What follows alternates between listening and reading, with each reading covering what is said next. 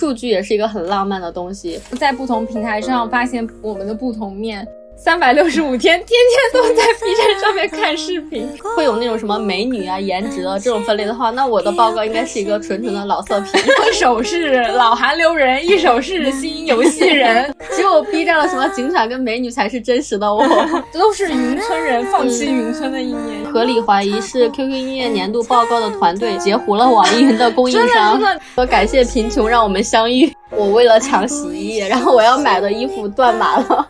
你想要赚我钱，你不记谁记啊？我要抱着找茬的心态来看，也是看出了一些人生的酸甜苦辣吧。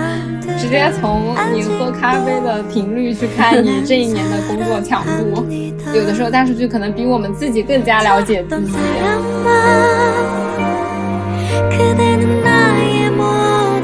柴米油盐酱醋茶，人间烟火也可爱。我是阿华，我是洛仔，欢迎收听本期节目。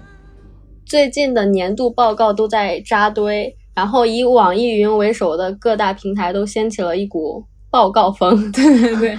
然后每到年底，我们的朋友圈也是被各种各样的报告刷屏。我跟阿华就认真分析了一波，并且对比分析了各种类型的年度报告。对，感觉看不同平台的年度报告还挺有意思的。从年度报告当中也能够回顾二零二一年的自己。所以说，我们这期就想来和大家分享一下，通过年度报告发现的一些去年我们有意思的一些事情。对，然后我们讨论一下网易云这波音乐平台，然后还有一些情。情理之中的信息流平台，比如说抖音和 B 站，嗯，常规的什么购物平台啊也会有，但是中间也会涉及一些让我没想到啊，这都可以的，对，出乎意料的一些卷王，比如说乐乐茶干嘛也要搞年度报告。现在就开始以 B 站开始吧，嗯，B 站的话，我也是看了他的年度报告才发现，我竟然。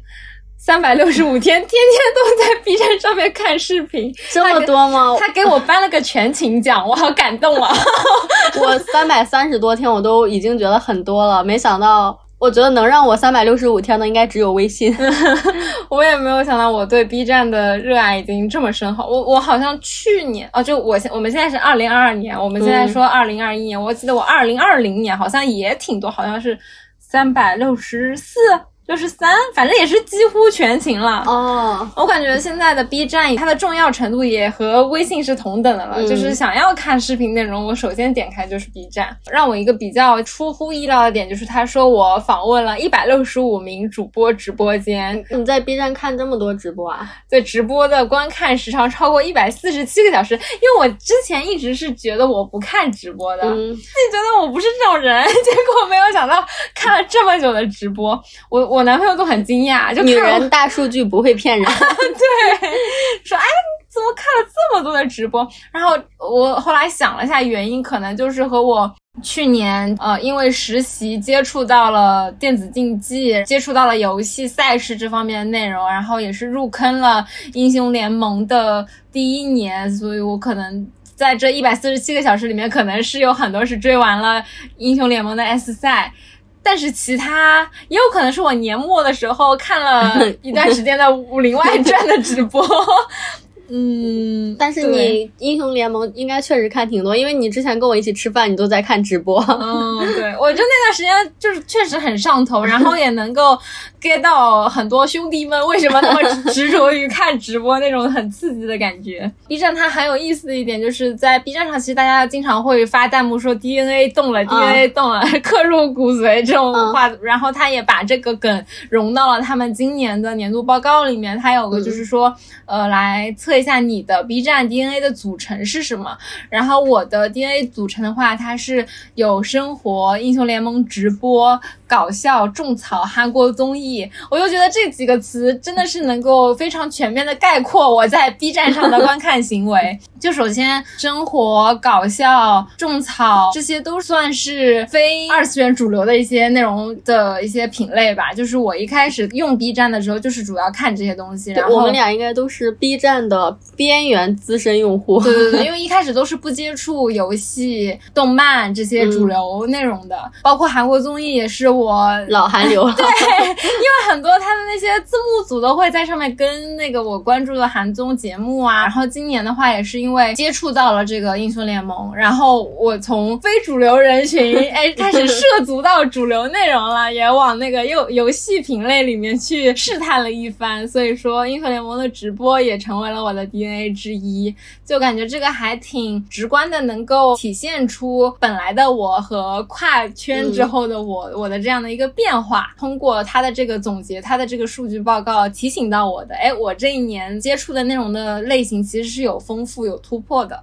我刚突然想到，如果有连续听我们播客的听众，会不会怀疑你二零二一都干嘛了？一会儿是在某团实习，一会儿又是电子竞技实习，一会儿又在车企。你二零二一做了好多事情，对，大家可以去听一下互联网那一期，就会了解我都经历了些什么。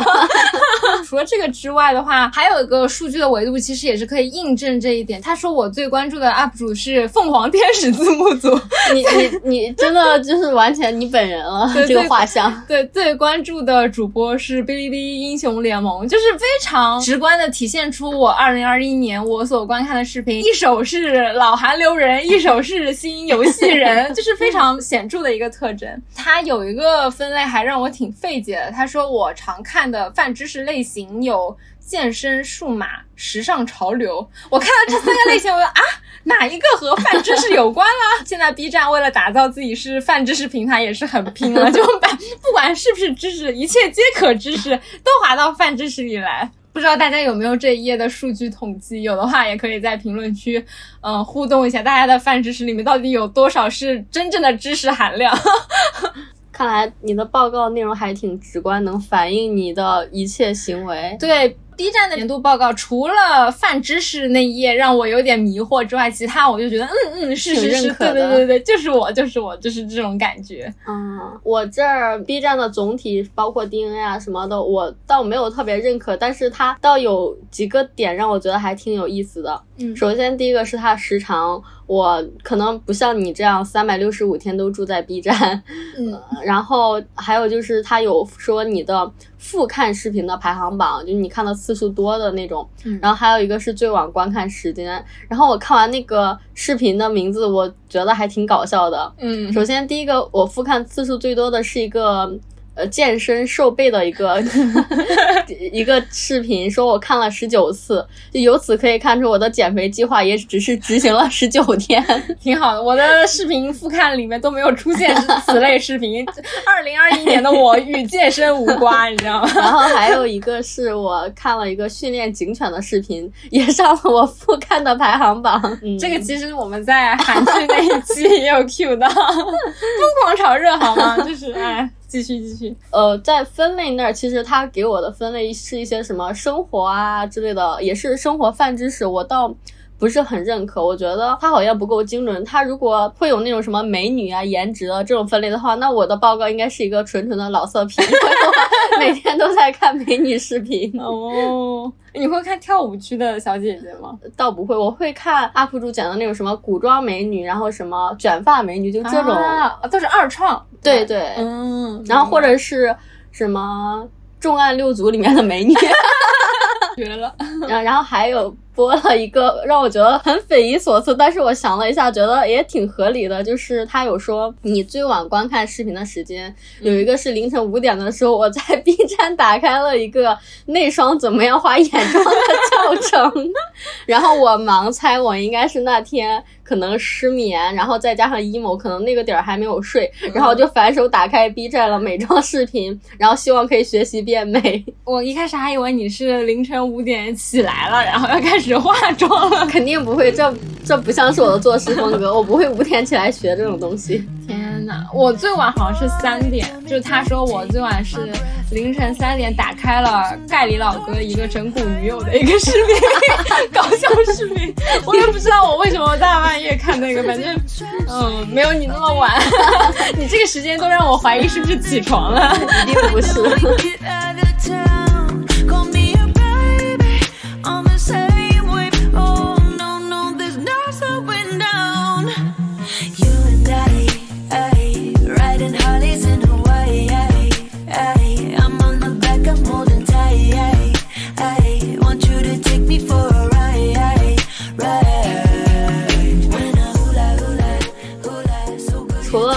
还有其他的信息流平台，就是抖音。嗯，抖音。在我这里呢，就非常可惜，它覆盖了几亿的全国几亿的用户，就是没有覆盖到我。所以说，在抖音平台上，应该就是没有我的数据，查无此人，好吗？我的抖音也挺搞笑的，就是我的抖音报告把孩子看哭了，因为我我也不太刷抖音，但是我因为工作需要刷抖音嘛，然后我发现我的一些。呃，点赞啊，或者是观看的时长跟次数最多的视频，就每一条都在戳中我一个打工加论文人的心。首先，第一个是说，嗯，我观看了很多美食视频，看了多久多久，其实只是因为我当时在美食组实习，对对对，然后我必须要看美食视频，嗯。然后第二条说，我相较于其他的主播，我更喜欢央视视频。我给他点了多少赞啊，多少收藏啊之类的。嗯，然后我想了一下，应该我当时在写毕业论文，然后我需要搜一些党媒他们的新媒体账号发的内容。嗯嗯嗯。然后第三个是说我影视剪辑和影视解说看的比较多，是因为我现在在。对我现在在视频平台工作，我不得不看这些内容。全都是生活所迫，好吗？对对，所以我当时看到一个吐槽，简直就是吐出了我的心声。他说：“大数据懂我？问号懂个屁！他只愿意，他现在只愿意看我被生活折磨的样子，简直就是我本人，太真实了，就是我们谋生 生活的工具。我现在想起来，看到他还是想哭。在抖音上的数据都没有真情流露，B 站上才是真实的我们。看看警犬，对，只有。B 站的什么警犬跟美女才是真实的我，然后再插播一个之前在 B 站看的喝酒报告，感觉还挺搞笑的。嗯嗯，是一个 UP 主做的搞笑的视频嘛？对，你发给我看，说你醒了，昨晚又喝多了吧？今年你一共喝了三百一十八场酒，其中有二十九个厕所是你心吐的地方，还挺讽刺。对，九月三十一号一定是个特殊的日子。一杯啤酒，您整整喝了四个小时。无论第二天要发生什么，请您坚强一点。在酒村，一个人的孤独不是罪。对，特别搞笑，他还把喝酒的在酒村，这不是致敬网易云吗？是他整个风格都非常的云里云气。嗯，您的喝酒年度关键词是我没喝多。这一年您一共说了三百二十五次，好搞笑啊！对，然后昨天你也发了一个 Papi 酱出的一个妈妈的一个年度报告，也特别逗。对，什么？今天妈，今年妈妈一共给你发了三百条微信文章链接，其中你打开率为百分之零点三，很搞笑。回复两次都是大拇指，就太现实，太搞笑。就大家的一些模仿创作都很逗。那讲完视频平台，我们可以来回归到年度报告的鼻祖，不得不提就是网易云。可以来说一说网易云今年的年度报告表现。首先。我对他的最大的印象就是丑，我赞同。我觉得今年的尤其丑，但是呃，我的票圈还是有很多人发了他的截图刷屏，我就很不理解。就他虽然是鼻祖地位，我认可，对吧？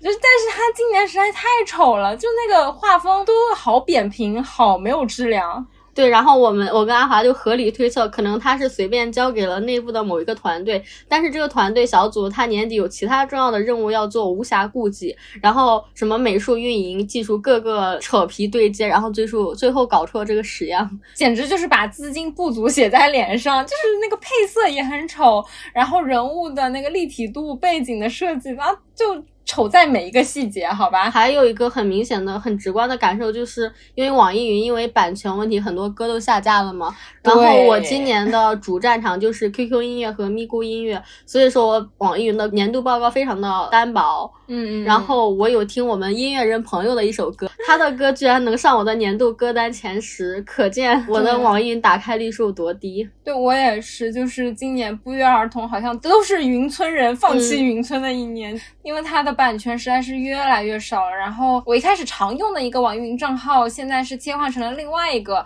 然后它切换的原因呢，就是因为我充了一个某宝的八八 VIP，它赠送了一个网易云的 VIP，然后就需要切换一个账账号去登录嘛。所以说我今年的网易云的报告其实也非常的记录不全，包括它里面有一个网易云说代表四季的歌曲，我的四季都只有两季，就只有秋天、冬天，就是春夏都不在网易云上。哦，我还有一个大无语事件，就是我的年度歌曲，你知道是什么吗？是什么？我的年度歌曲是陈奕迅的《爱情转移》。哇！我看到时候我说啊，我我就很搞笑，我不知道我在伤感些什么，就没有爱情是怎么转移的，把我笑死。有时候怎么转来转去转不到我这里？对，我希望二零二它的转移是转到我身上。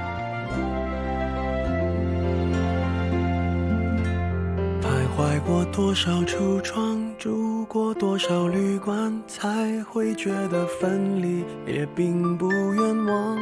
感情是用来浏览，还是用来珍藏？好让日子天天都过得难忘。熬过了多久患难，湿了多长眼眶，才能知道伤感是爱的遗产。流浪几张双人床，换过几次信仰，才让戒指义无反顾的交换。把一个人的温暖转移到另一个的胸膛，让上次犯的错反省出梦想。每个人都是这样，享受过提心吊胆，才拒绝做爱情带罪。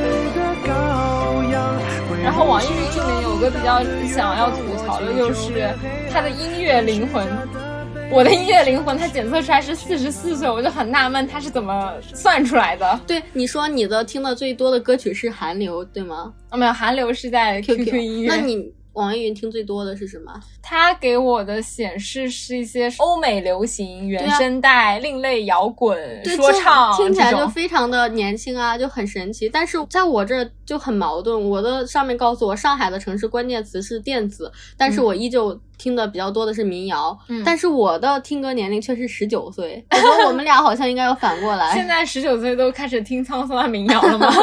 就一杯敬朝阳，一杯敬故乡。对，就不是很懂他的这个年龄是怎么算出来的。嗯，但是骂归骂，我觉得网易云在文青啊，或者是感性浪漫上面还是拿捏的非常死的。嗯嗯，就比如说，他会告诉你你的四季最爱嘛，他会按春夏秋冬来给你分，就听起来就很浪漫。比起什么 Q 一 Q 二，或者是第一季度、第二季度，对对 对，听起来浪漫很多。是的，这个拿捏还是挺网易云的。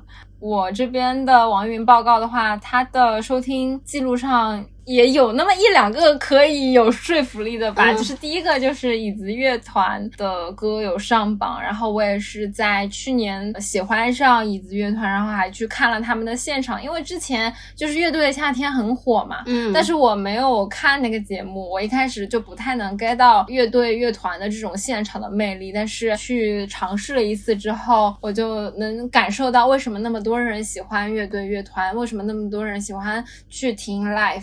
就我觉得这还是一个二零二一年挺值得纪念一下的一个小突破，或者说一种小的尝试。然后我的二零二一的年度歌手是阿黛尔，然后也很准。阿黛尔她之前新发了一张专辑，就是在我心目当中又一次封神。所以说我 可能在网易云的秋冬天，就是一直在循环听阿黛尔的歌。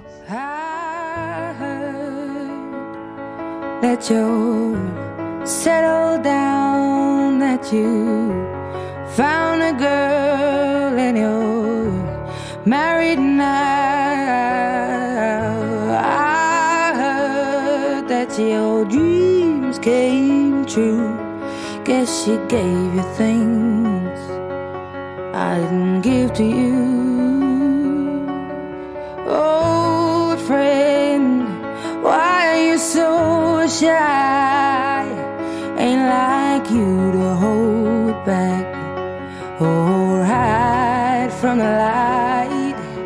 I hate to turn up out of the blue uninvited, but I couldn't stay away. I couldn't fight it. I had hoped you'd see my face and that you'd be reminded that for me it isn't over. Never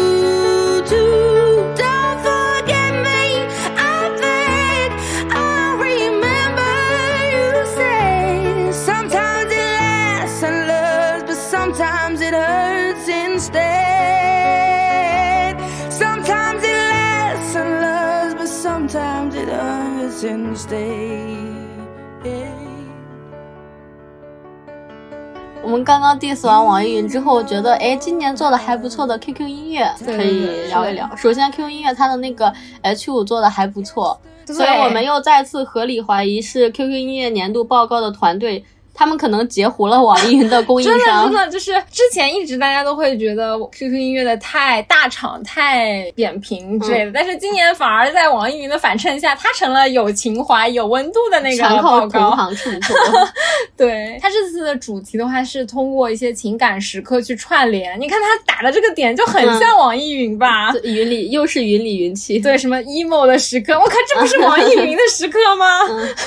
我在 QQ 音乐上的一个记。就是整一个韩流女孩 baby 的这个年度的出现的关键词，其实你 baby 这个词语在歌词里面出现了一千两百八十四次，对，好快哎呦，最近 K-pop 不行了呀，就是这些韩流的新歌越来越难听，就没有我们那当初年轻的时候 追二代团、三代团的那种辉煌了。结果一打开榜单，我靠，我听的还也都还是呃 K-pop 就很打脸。果然又是嘴上说不要，身体很诚实。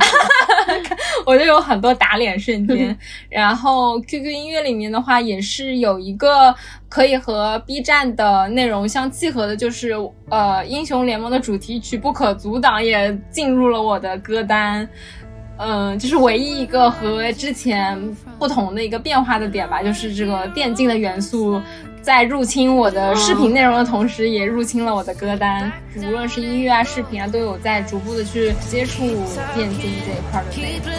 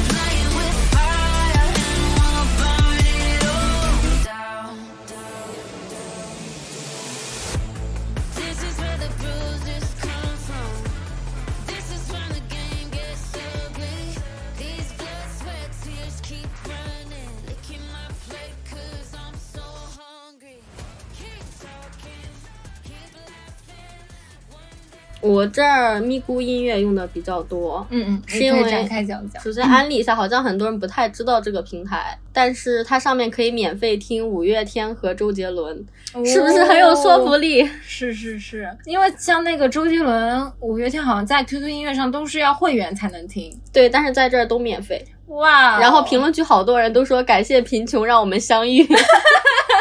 笑死！咪咕音乐它是移动移动，对对对，移动的。果然有钱。对，人家不愁钱，买版权。对，而且我的咪咕就是跟身边朋友安利的成功率还挺高的。只要我说免费听周杰伦、五月天，然后大家反手就会下载下来。嗯。然后我毫不意外，我的榜单里面周杰伦就占了百分之九十九。苹果音乐不是出了一个二零二一的年度榜单，然后都是什么七里香园游会，然后大家都说这确定是二零二一的歌坛，不是零四零五年的歌坛吗？华语乐坛吗？对，就反正又是周总霸王，又又又图榜。前面说完视频和音乐两大主流类型的年度报告之后。可以来分享一下，在一些功能平台的年度报告，比如说阿里系的这些产品，对对对，就是 圈我们钱的这些平台。首先就是支付宝的年度账单，嗯，感觉它的内容其实还挺一贯的吧，就是和前两年的也都一样，没有什么新的特色，就是在总支出上又一次 shock 到了我。我什么时候这么有钱？对我怎么花了这么多钱？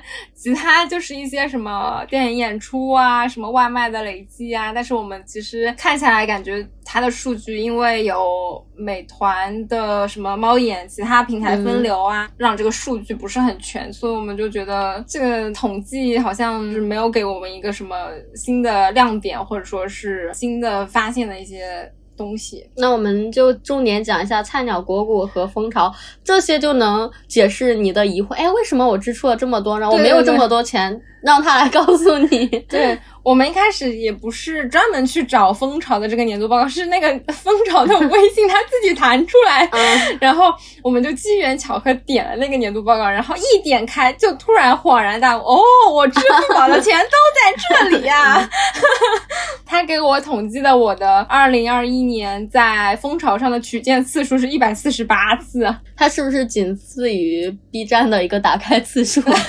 然后他说我取件次数最多的是八月份，总共有二十四次。但是我去回顾了一下，我八月份买的东西，其实它只是东西比较小、比较碎啦，但是它的总额其实还是比不上双十一的那么猛。双十一才是大出血。对，真的，是，我的支出的巨头就是在双十一这个节点上。我也是看出了一些人生的酸甜苦辣吧。印象深的就是他讲了一个你的取件次数最多的月份，然后讲了一个你取件最晚的一天。嗯首先我取件最多的次数是六月份，因为我六月份刚刚要毕业，然后在外面租房，可能买了很多哦家用的东西。嗯然后我觉得很搞笑的就是五月份的时候，我翻看我的订单记录，都是短裙、短裤、连衣裙，然后面膜、美瞳、卷发棒这种东西。然后后来美妆达人。对，然后后来在五月底的时候，我的那个购物车里面出现了一个搬家箱和收纳箱，然后就以它为转折点。时间线我们就倒回到六月，然后我六月份就瞬间变成了家居女孩，我的账单就是窗纱、熨斗、浴室清洁、马桶清洁和绿萝。哦这 是一个非常明显的一个转变，然后果然成年人的世界没有容易二字，就是它的转折点真的非常的画风突变，对之前还是一个精致美美的女孩，后面就变成生活小达人。对，然后要插播一个小故事，是之前要零点抢东西嘛，我为了抢洗衣液，然后我要买的衣服断码了，非常的难过。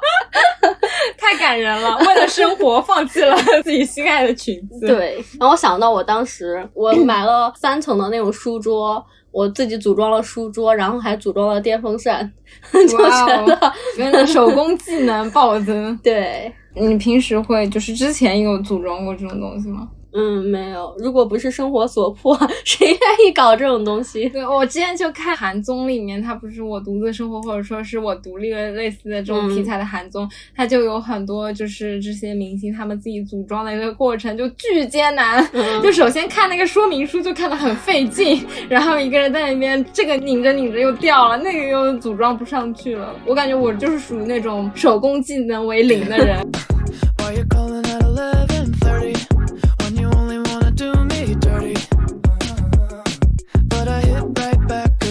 That that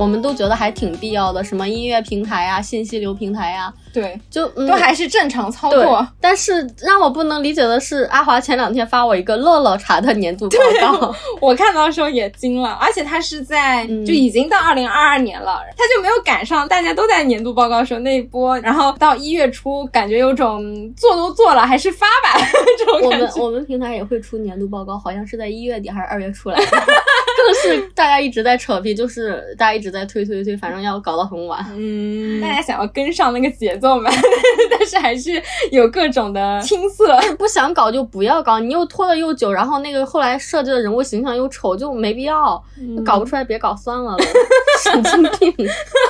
洛仔的牢骚又来了，忍不住想要吐槽。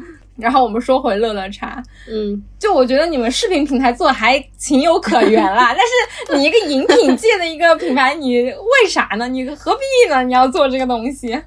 它上面的文案也好生硬，上面说说了什么你最喜欢喝哪个口味的奶茶，然后又加了一句是不是很意外，除了你的爸妈，这个世界上居然有个人在默默记录着你的每一个喜好，笑死！然后我说爸妈不让喝奶茶，然后我就说你想要赚我钱，你不记谁记啊？我说我爸妈不一定记得哦，我爸我爸妈不一定知道我奶茶喝啥，但是你要赚我钱的话，你当然要记这是你应该做的。对。别人在这煽情，然后我们就戳破他的消费主义的伪装。对，其实我一开始截那个图，我是想分享说，哎，我点的次数最多的单品是什么？梅龙绿豆冰冰茶，嗯什么椰椰杨枝甘露。然后你很细节的抓到了它这些无用的字词，你知道吗？你知道这种词藻，我其实截图的时候我连看都不看。我会看，我要抱着找茬的心态来看。对，讲完这些，就是重点要讲，也是对我们两个有很大改变的，就是我们从一个播客的听众变成了一个播客的主播。对，然后也是嗯在去年。接触到了小宇宙，关注到了小宇宙这个平台，然后也非常惊讶是小宇宙也推了他的年度报告，所以说我们就特地把它留到最后一个来分享。我这儿觉得比较搞笑的也是关于数据不会骗人的，因为我们前两在第一期的时候，大家有在安利播客，然后阿华超喜欢，他告诉我。反复强调我很喜欢凑近点看，然后我说我最喜欢无聊斋，我只爱无聊斋。结果啊我们俩的报告里面居然是反着来的，我听收听最多的是凑近点看，阿华收听最多的反而是无聊斋。对对对，因为你之前还会再暗戳戳的去 diss 一下无聊斋，结果你是不是我之前还有跟洛仔吐槽过，我说 我其实有时候不是很喜欢教主说话，我觉得教主也没有很搞笑啊 之类的。结果结果数据一盘盘下来说，我收听集数最多，然后收听时长最长的都是无聊斋，你知道吗？啪啪打脸？对，然后我只能找借口说啊，可能是因为他一周双更吧。你你就是喜欢听无聊斋，不要再狡辩了，扛起无聊斋的大旗。然后你最喜欢的其实是凑近点看，是吗？。对，对，就很巧，就是两个人恰恰相反。还是我安利的凑近点看，我说这三个人很有戏，很有劲，然后我安利给他，结果我竟然不是坚持到最后的那一个。那你来分析一下你的数据吧。我感觉小宇宙它有一个也挺暖心的点，就是它有拆就是不同的月份，你哪个频道听的最多。然后我看了一下我的收听阅历，就是五六七月份听的最久的是随机波动，十、十一、十二月份听的最久的是无聊斋，然后九月份是文化有限。然后我就就会觉得我好像是根据季节来的，就是这个地方有点呼应到网易云的那个四季，就感觉我好像是夏天更容易听一些偏理性、偏冷静内容，但是到天冷了就喜欢听一些好笑的、喜气洋洋的一些内容。我不知道是不是，但好像整体上的心情的一个温度好像是这种感觉的。是不是冬天很冷，你就希望热闹起来？对，想要温暖一点，就不想再听一些很冰冷的，或者说是一些很理性的一些分析，想听一些让我发笑、能够让我快乐的一些节目。但我朋友的解释是，打工人会更喜欢听这种无聊类的节目，呃不，这种闲聊类的节目，因为他有时候会安利我一些音乐或者游戏这种偏硬的，然后很知识的内容。我说我不想听，然后他问我那你喜欢听什么？我巴拉巴拉列出来之后，他说是不是打工人都喜欢听这种东西？就是阴阴里快气。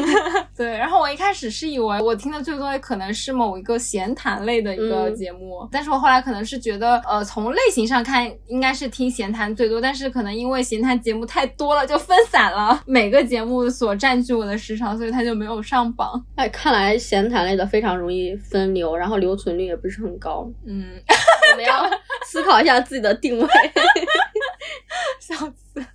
从我们不是主播也有报告吗？对对对，就是小宇宙，他非常有心的是，他除了我的收听之外，因为我们今年有建立自己的一个频道嘛，然后他对我们频道的一个主播数据也进行了一个复盘。让我比较欣喜的是，就是在没有更新的日子里，有一千七百八十七个人点进了我们的节目主页。哇，好感人！哦，我就还挺神奇，就是哇，原来有这么多人有浏览到我们的主页，但是好像转化率并不是很高。不过没关系，有人来就可以，对吧？我们一步步来。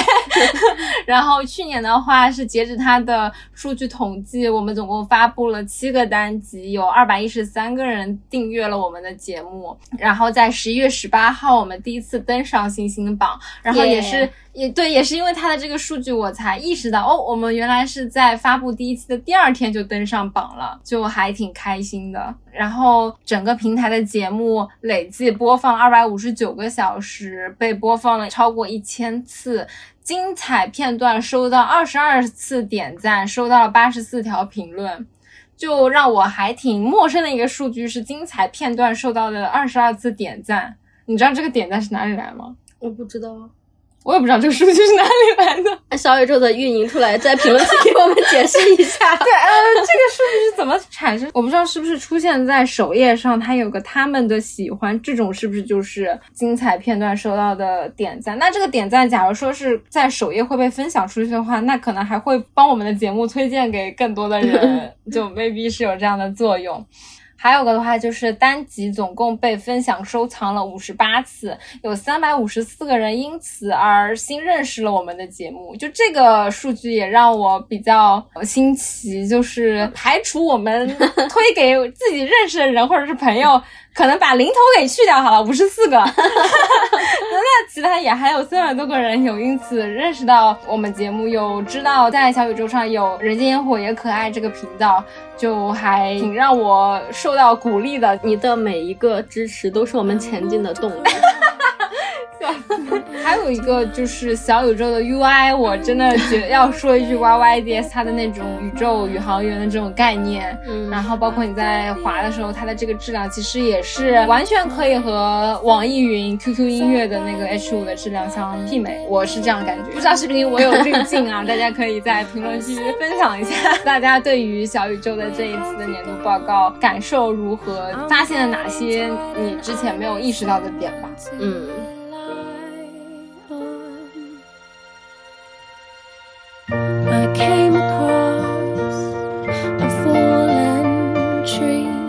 I felt the branches of it looking at me. Is this the place we used to love? Is this the place that I've been dreaming of? A simple thing, where have you gone? I'm getting old and I 留意看了一下我们在不同平台上的数据，就会觉得， 啊，时间都去哪儿了？都在这些平台上啊！我的钱都去哪儿了？也都在这些平台上啊！不同的互联网的平台都是占据或者说是瓜分了我们很多的时间和精力吧。但是同时，其实，在这些不同的平台当中，也可以发现我们的不同面。就我自己来说的话，可能我在 B 站上是一个。呃，电竞人 是一个在去年刚刚接触电竞、刚刚入坑英雄联盟的这样的一个年轻人，但是在 QQ 音乐上，我可能就是一个非常典型的老韩流人，但是在小宇宙上，我可能我的收听又是偏搞笑、偏知识、有点文青色彩的这样的一个形象，我就会觉得我可能在不同的平台上，由于不同平台他们的内容属性展现出了我的一些不同的面貌，就有的时候可能我自己没有意识到这些。点，但是通过这次年度报告的一个大盘点，让我发现了一些我的不同属性吧。嗯，我也觉得不同平台也能反映出来我的不同面吧。比如说抖音就反映出了我的身不由己，对它体现的就是你生活的那一面。B 站和其他平台可能能反映出来一些我的兴趣爱好，以及会捕捉一些我都忘记的深夜 emo 时刻。对对对。嗯，还有就是，我觉得，嗯，数据也是一个很浪漫的东西，它不同于文字，是另外一种思维，或者说另外一种浪漫。它看起来很理性，非常的数据导向，但是其实也会很有温度的。比如说，你看到了某个视频的重复的点击次数，或者说你很晚的时候才点开了某个东西，或者是说我回看订单的时候还能回想起来我当时在干嘛。嗯，我之前有看博主分享了一个他的行程码，他当时是毕业旅行，可能是自驾在大西北去了好多城市，然后行程码上就标注你最近。十四或者是二十八天吧，你去了哪些城市，然后上面标了好多。然后我就觉得这就是大数据的浪漫吧。嗯，就可以从这个数据上看到过去一年大家的一些经历的不同的状态。哦，我之前也说过，希望瑞幸可以出一个。哦，啊瑞幸好像出了，但是我没有那个软件，我是小程序。哦，就是那后面可以去看希。望瑞幸可以出一个年度报告，我就呃可以通过我的咖啡的数量就能看出我的工作量，这不比什么年底绩效报告要来的直观吗？是直接从你喝咖啡的频率去看你这一年的工作强度。对，所以说，虽然大家都在吐槽呃现在的互联网可能通过大数据有在监控到我们的生活，侵犯到我们的一些隐私，但是其实从好的一面来看的话，其实能够发现，有的时候大数据可能比我们自己更加了解自己。对，像我之前有看到 UP 主做一个选题叫呃大数据盲买，就是他在啊。不同的、呃电商平台去盲选，从大数据的这些推荐里面去盲选一些东西买回来，就发现意外的 意外的合自己的胃口，就很莫名其妙，但是又合情合理。对，让人哭笑不得。确实又很合你的意，但又有一种很苦涩的感觉，就被他摸透了。嗯，而且他从不同的电商平台上买回来的东西形象还不一样，就这一点可能又契合了刚刚说在不同平台上发现我们的不同面。嗯就是因为我用的比较多，可能就是某宝，但是他们有的人从某宝、从拼夕夕、从某东什么买回来的，因为他们的购买的数据都够多嘛。嗯然后呈现出来他们各自的特点，可能有的平台上买的全是吃的，比如说嗯拼夕夕的，因为它很便宜，买的全是吃的。然后在某宝上买的都是一些稀奇古怪，什么落日灯，一些网红产品，所以都是买了一些很猎奇的，可以方方便他创作内容的一些东西。不知道我们二二年新的一年，我们的这些平台的年度报告会呈现出一个什么样的状态？我估计我应该还是这副德行，没什么长进。哦，反正抖音平台就是那样了，是吧？对，就是只能记录我二零二二的辛酸吧，嗯，我应该继续是在抖音平台失踪。然后继续住在 B 站，看就看你 B 站的三百六十五天有没有什么变化。对，不知道我后面会不会又接触到一个什么新鲜内容？嗯，不会，新的一年会什么鬼畜吗？应该不会，应该不会，不至于吧？但是有可能会打脸。这期到这儿就结束啦，拜拜。下期再见，拜拜。做的天空摇着一颗苹果，记忆的线索在水上拥抱了风。也欢迎大家在评论区分享一下自己的不同平台的年度报告。或者说你在报告里面有没有什么比较有意思的事情让你回忆起来？对对，勾起的一些呃好玩的事，或者说是发现一些你自己都没有意识到的一些特征，都可以在评论区留言给我们。下的骑楼，有人在等候。当你想起我，就会现身在你人间烟火也可爱是一档两个九五后甜妹的生活观察节目，我们尝试用轻松愉快的方式讲生活中的糟心事，讨论年轻人的生活方式，希望通过播客与你产生共鸣和连接。喜欢我们节目的话，可以订阅、转发、评论。欢迎大家在小宇宙、喜马拉雅、苹果播客、荔枝、蜻蜓、网易云、QQ 音乐、微信听书小程序等泛用型播客平台订阅《人间烟火也可爱》。有任何建议或选题，欢迎投稿给我们，可以添加微信可爱 FM 幺幺幺七，或发送至邮箱人间烟火也可爱的拼写首字母 幺幺幺七 at 幺二六点 com。一起回到同纬度的被我。